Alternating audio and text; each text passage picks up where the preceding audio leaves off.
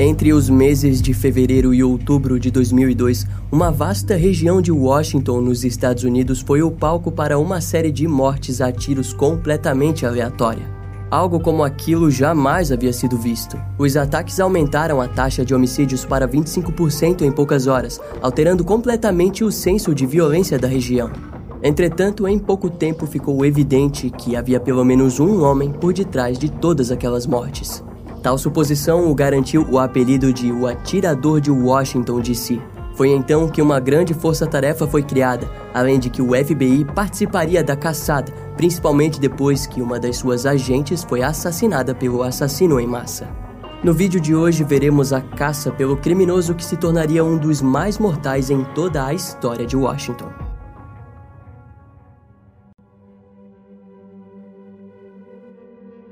No dia 5 de setembro de 2002, Paul J. LaRuffa, dono de um restaurante da cidade de Clinton, em Maryland, estava fechando seu estabelecimento quando foi surpreendido por um ataque a tiros.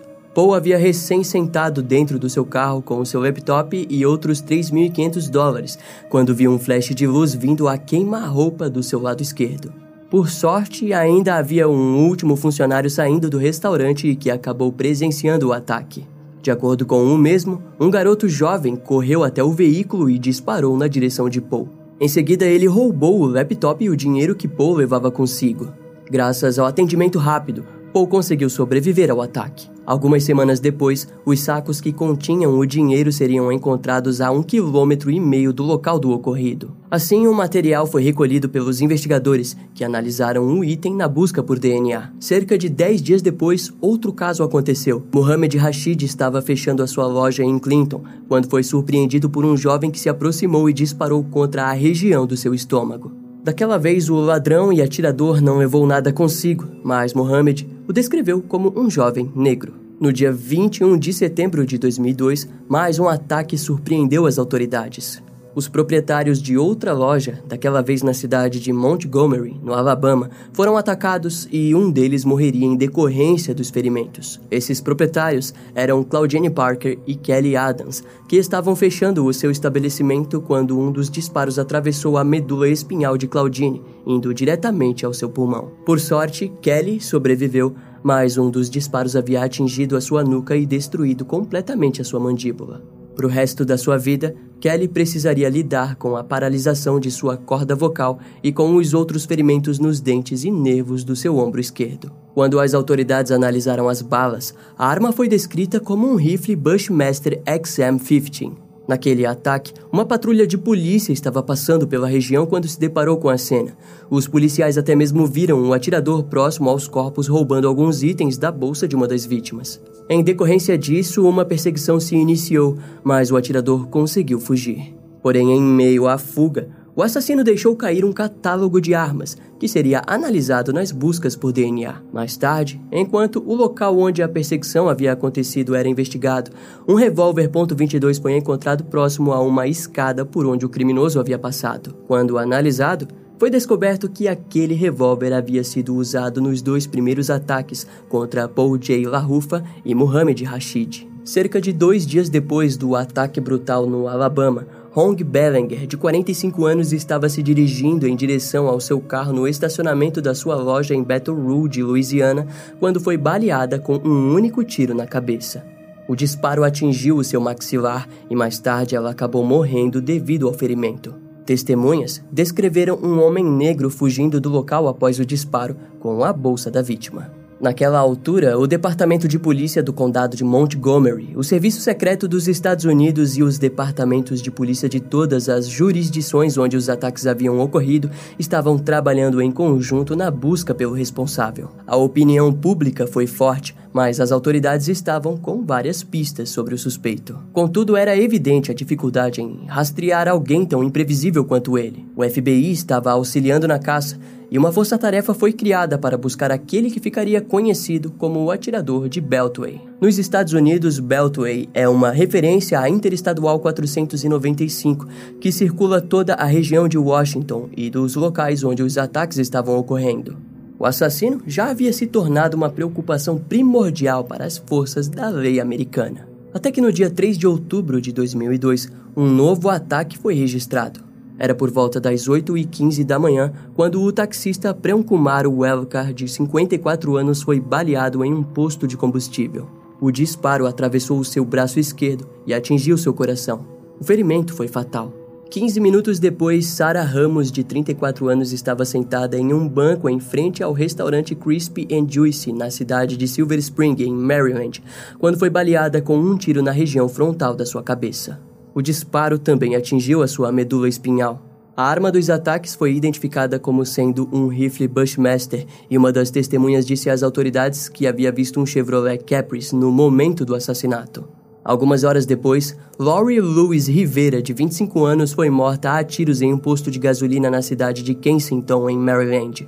E novamente, uma testemunha relatou que havia visto um Chevrolet Caprice na região. A balística da polícia rapidamente conectou o mesmo criminoso como responsável. Mais tarde, por volta das 9h15 da noite, Pascal Charlotte, de 72 anos, foi baleado no peito enquanto caminhava pela Avenida Geórgia, no Distrito de Colômbia. Nos dias seguintes, Caroline Chilwell, de 43 anos, e Iran Brown, de 13 anos, foram baleados. A mulher sobreviveu já Iran foi levado às pressas para o hospital por sua irmã, Tânia. O ataque havia ocorrido depois que Tânia deixou o seu irmão mais novo na rua do colégio em que estudava na cidade de Bowie, Maryland. Todas as testemunhas interrogadas avistaram um Chevrolet Caprice presente nos locais dos ataques. Próximo à escola, foram encontradas uma caneta e uma cápsula de bala vindo de dentro de uma floresta próxima. Os itens foram ligados ao assassino e, junto a eles, havia uma carta de tarô da morte que dizia: Para você, senhor policial, me chame de Deus, não divulgue para a imprensa. Aquele tipo de comunicação simbólica deixou as investigações mais confusas e complexas. E para piorar, uma nova onda de ataques abriria mais espaço a perguntas. Assim, no dia 9 de outubro de 2002, Jim Harold Myers, de 53 anos, foi baleado na cabeça em um posto de gasolina na região de Manassas, na Virgínia. E uma testemunha disse ter visto dois homens negros. Inicialmente, o caso acabaria sendo desconectado. No entanto, a bala foi identificada como sendo de um rifle Bushmaster. Assim, ficou evidente que, na realidade, se tratava de dois assassinos. Um mapa foi encontrado próximo ao ataque, o qual foi levado para uma análise de DNA. Em meio a isso, entre 11 e 14 de outubro de 2002, duas pessoas foram mortas baleadas, sendo elas Kenneth Bridges, de 53 anos, e a analista de inteligência do FBI, Linda Franklin, de 47 anos. O assassinato de um membro da agência fez com que o caso se tornasse pessoal para alguns dos envolvidos tanto que uma testemunha chamada Matthew Dodge deu à força-tarefa uma pista falsa que o garantiria uma condenação posterior sob a acusação de interferir em uma investigação federal. No dia 15 de outubro, um despachante da cidade de Rockville, em Maryland, recebeu uma estranha ligação onde o homem do outro lado da linha disse: Não diga nada, apenas ouça. Nós somos as pessoas que estão causando os assassinatos em sua área. Olhe na carta de tarô que diz: Me chame de Deus, Ligamos para você três vezes antes de tentarmos negociar. Não obtivemos respostas. Pessoas morreram. O despachante tentou transferir a ligação para a força-tarefa, mas o sujeito do outro lado da linha acabou desligando. Dois dias após a ligação, a força-tarefa anunciou que havia encontrado uma correspondência de DNA. O nome do suspeito era Lee Boyd Malvo, de 17 anos, que estava conectado à maioria dos ataques. O FBI disse que as suas impressões digitais haviam sido correspondidas devido a uma prisão que Lee havia recebido anos antes. Em uma intensa investigação, foi descoberto que Lee possuía ligações com um homem chamado John Allen Muhammad, de 42 anos. No dia seguinte, o Departamento de Polícia do Condado de Montgomery recebeu uma nova ligação. O oficial Derek Bavailes estava na linha quando ouviu a pessoa desconhecida confessar os ataques e o questionar sobre outros ataques que haviam acontecido. Mais tarde, um padre da cidade de Ashland, na Virgínia, William Sullivan, disse que dois homens ligaram para ele com o mesmo número. De acordo com William, ele pôde ouvir um dos dois homens dizer: A senhora não precisava morrer. O padre só foi entender a ligação no dia seguinte, quando soube que Jeffrey Hooper, de 37 anos, e sua esposa haviam sido baleados próximo a um restaurante de Ashland, na Virgínia. Jeffrey Hooper precisou passar por várias cirurgias para conseguir sobreviver. Sua esposa não teve a mesma sorte. Próximo à cena do crime, foram encontrados itens de comidas. Eram pistas que levavam para uma área florestal próxima. Junto aos itens foi observado um saco de sanduíche que continha uma mensagem escrita à caneta que dizia: Para você, senhor policial, me chame de Deus. Tentamos entrar em contato com você para iniciar a negociação. Essas pessoas entenderam nossa ligação como uma brincadeira ou uma piada, então sua falta de resposta lhe custou cinco vidas. Se parar a matança é mais importante do que nos pegar agora, então você aceitará nossa exigência, que não é negociável. Você colocará 10 milhões de dólares na conta do Bank of America. Teremos saques ilimitados em qualquer caixa eletrônico do mundo. Você ativará a conta bancária, o cartão de crédito e o número PIN. Entraremos em contato com você no Ponderosa Buffet, Ashland, Virgínia, às 6 da manhã de domingo.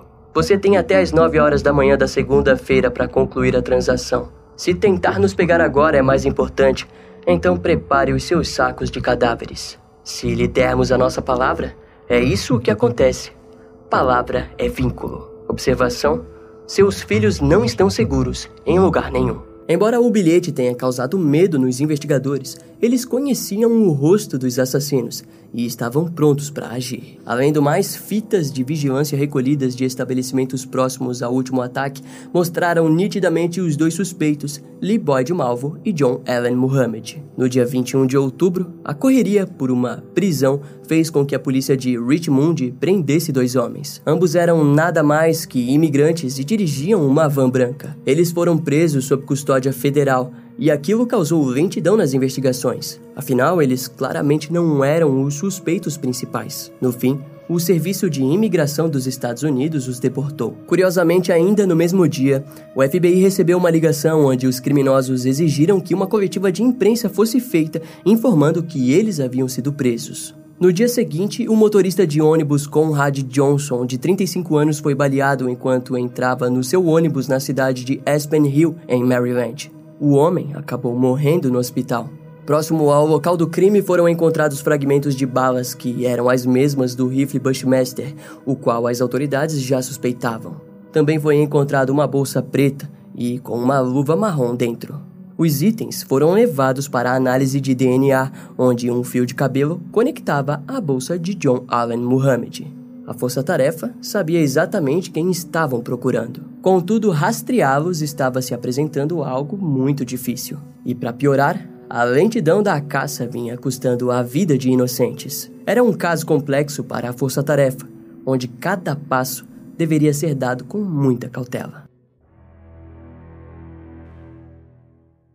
Diante as investigações, foi descoberto que a ex-mulher de John Allen Muhammad havia lutado na justiça para conseguir uma ordem de proteção contra ele.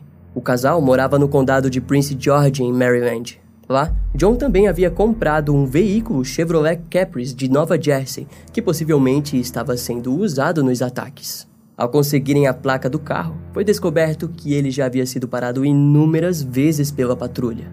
No entanto, na época as autoridades locais estavam em uma caça ilusória por uma van branca e não por um carro sedã. Esse erro resultou naquela prisão da dupla de imigrantes que mencionamos anteriormente. No dia 23 de outubro de 2002, o chefe de polícia do condado de Montgomery, Charles Moose, anunciou aquela mensagem que os atiradores haviam exigido. Ou seja, agora todos acreditavam que eles haviam sido presos. No entanto, eles estavam tão confiantes de que fugiram impunes que tiveram o azar de duas testemunhas avistarem o Chevrolet Caprice em uma parada de veículos na Interestadual 70, em Maryland. As autoridades foram avisadas pelas testemunhas através de ligações anônimas. Assim, foi por volta das 3h15 da manhã do dia 24 de outubro que os policiais cercaram o veículo e observaram os dois suspeitos dormindo dentro do carro. Antes de agirem, a saída do local já havia sido fechada e vários oficiais da polícia do estado de Maryland isolaram todo o perímetro. Até mesmo um caminhoneiro chamado Ron Lentz, que estava tentando sair do local, acabou estacionando o seu caminhão de reboque na saída para impedir que os criminosos fugissem. Ao fim, quando a SWAT chegou, eles imediatamente quebraram um dos vidros do veículo e deram ordem de prisão aos criminosos.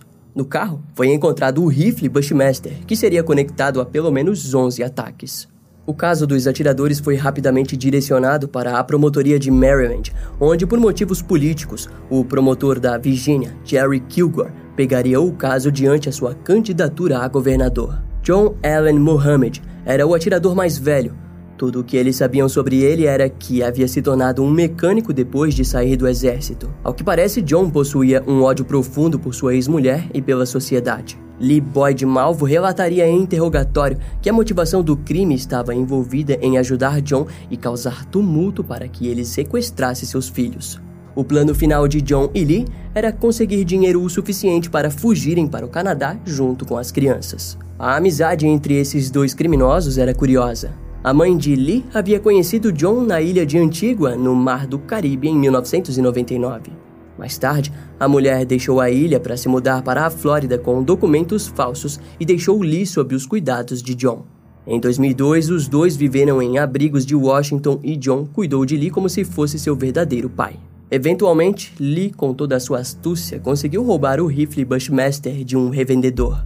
E com isso, John já havia praticado tiro ao alvo, e assim, juntos decidiram iniciar as campanhas de ataques aleatórios. Para isso, a dupla modificou o porta-malas do Chevrolet Caprice. E por isso, os investigadores chamaram o porta-malas de um ninho de atirador de elite. Lá, o atirador poderia deitar e disparar através de um pequeno buraco feito próximo à placa do veículo. Enquanto aguardava julgamento, Lee escreveu diversas notas com opiniões delirantes. Fui acusado em minha missão. Allah sabe que vou sofrer agora. O jovem relatou um forte vício pela imagem da representação de Osama Bin Laden e Saddam Hussein. Quando o psicólogo clínico e forense Stanton Somnell e o psiquiatra Samuel Yoshinelson conversaram com Lee, eles deduziram que desde sua infância, Lee sempre estava sob influência negativa de John Allen. Desse modo, ele poderia ser classificado como vítima de transtorno dissociativo de identidade. É como se um rio limpo tivesse sido contaminado por um esgoto imundo. Do mesmo jeito, Lee Malvo foi envenenado, contaminado e dominado por John. John foi levado a julgamento sob 16 acusações, sendo 10 delas de assassinato. No dia 24 de novembro de 2003, John Allen Muhammad foi condenado à pena de morte e 23 anos de prisão pelos outros crimes de terrorismo. Já Lee Boyd Malvo foi levado a julgamento pelo assassinato da analista do FBI, Linda Franklin, e no assassinato de mais outra vítima. Ele tentou se defender com a alegação de insanidade, informando que estava sob o controle de Maomé. No entanto, no dia 18 de dezembro de 2003, o júri o condenou à prisão perpétua. Mais tarde, a promotoria ainda tentava o sentenciar à morte pelo assassinato de Kenneth Bridges e pelo ataque de Caroline Sewell. Assim, ele apelou e se declarou culpado de duas acusações de porte de arma e recebeu a prisão perpétua sem liberdade condicional por assassinato e mais oito anos de prisão pelas acusações adicionais. E outro motivo que o impediu de ganhar a pena de morte foi a sua idade. Em 2006, Lee também se declarou culpado de mais seis assassinatos em Maryland. No mesmo ano, ele recebeu a prisão perpétua por cada um deles. Ao longo dos anos, Lee confessou uma dezena de outros assassinatos com os quais a dupla não havia sido conectada, demonstrando que haviam matado muito mais do que as autoridades imaginavam. Outras vítimas teriam sido Kenya Nicole Cook, de 21 anos, morta em fevereiro de 2002 na porta da casa de sua tia em Tacoma, Washington. Vale informar que a tia de Kenya era amiga da ex-mulher de John Allen Muhammad e ela havia supostamente influenciado na decisão do divórcio do casal. Além da jovem, também há Jerry Taylor, de 60 anos, morto em março de 2002. Ele recebeu um tiro no peito em um campo de golfe no Arizona. John estava visitando a sua irmã quando decidiu parar para cometer o assassinato. Entre março e julho, houve mais duas mortes e quatro feridos. No dia 1 de agosto de 2002, John Gate, de 51 anos, foi atingido por um tiro enquanto trocava o pneu do seu veículo em um estacionamento em Louisiana. O homem se fingiu de morto enquanto Lee roubava o seu dinheiro. Em seguida, quando Lee saiu do local, o senhor correu até um posto de gasolina, onde foi atendido e levado para o hospital. Em 2010, Lee enviaria uma carta pedindo desculpas pelo evento. Um jardim público chamado Reflection Terrace foi construído em Maryland em memória às vítimas. No dia 10 de novembro de 2009, John Allen Muhammad foi executado por injeção letal no Centro Correcional de Greensville, em Virgínia. Sua execução foi assistida por cerca de 27 pessoas, muitas delas sendo familiares das vítimas. Quando questionado sobre suas últimas palavras, John apenas permaneceu em silêncio e morreu cinco minutos depois do processo. Em todos os anos preso, John se recusou a comentar sobre seus crimes. Em contrapartida, o seu cúmplice e ajudante Lee foi entrevistado pela detetive do Departamento de Polícia do Condado de Fairfax, John Boyle, a qual havia sido responsável pelo caso do assassinato de Linda Franklin. No interrogatório, Lee não demonstrou nenhum pingo de remorso. Quando questionado sobre se tinha conhecimento de onde havia acertado o disparo, ele riu e apontou para a própria cabeça. Segundo John, Lee a todo momento parecia se divertir com os detalhes dos seus assassinatos. Lee contou sobre o dia em que assassinou o jardineiro Sonny Buchanan, dando ênfase na parte que havia achado engraçado, quando o homem caiu e a máquina de grama continuou andando no gramado. Dez anos mais tarde, depois que John foi executado, Lee disse: Não podia dizer não. Eu quis aquele nível de amor, aceitação e consistência durante toda a minha vida e não consegui encontrar. E mesmo que de forma inconsciente ou em um momento breve de reflexão, eu sabia que aquilo era errado, mas não tinha iniciativa para dizer não. Curiosamente, segundo John Douglas em seu livro De Frente com o Serial Killer de 2019, a verdade é de que Lee já havia sido questionado no passado sobre se, em algum momento, ele recusou a fazer o que John mandava. A todo momento respondeu Lee. Foi Lee quem escolheu matar e em nenhum momento esteve sob influência de John Allen Muhammad, embora Lee tenha afirmado que foi violentado sexualmente pelo seu parceiro de crime. No fim das contas, ambos decidiram como matariam mais de 10 pessoas e feriram várias outras em prol de suas motivações bárbaras e totalmente injustificáveis. Esse caso vai ficando por aqui. Eu espero que você tenha gostado. Não esquece de me seguir nas outras redes sociais. Meu Instagram é brian.m, com dois M's, E-M-M-E. E não deixe de conhecer o meu canal no YouTube com os episódios mais recentes que irão demorar um pouco mais para vir aqui pro podcast. Eu vou ficando por aqui, até a próxima e tchau.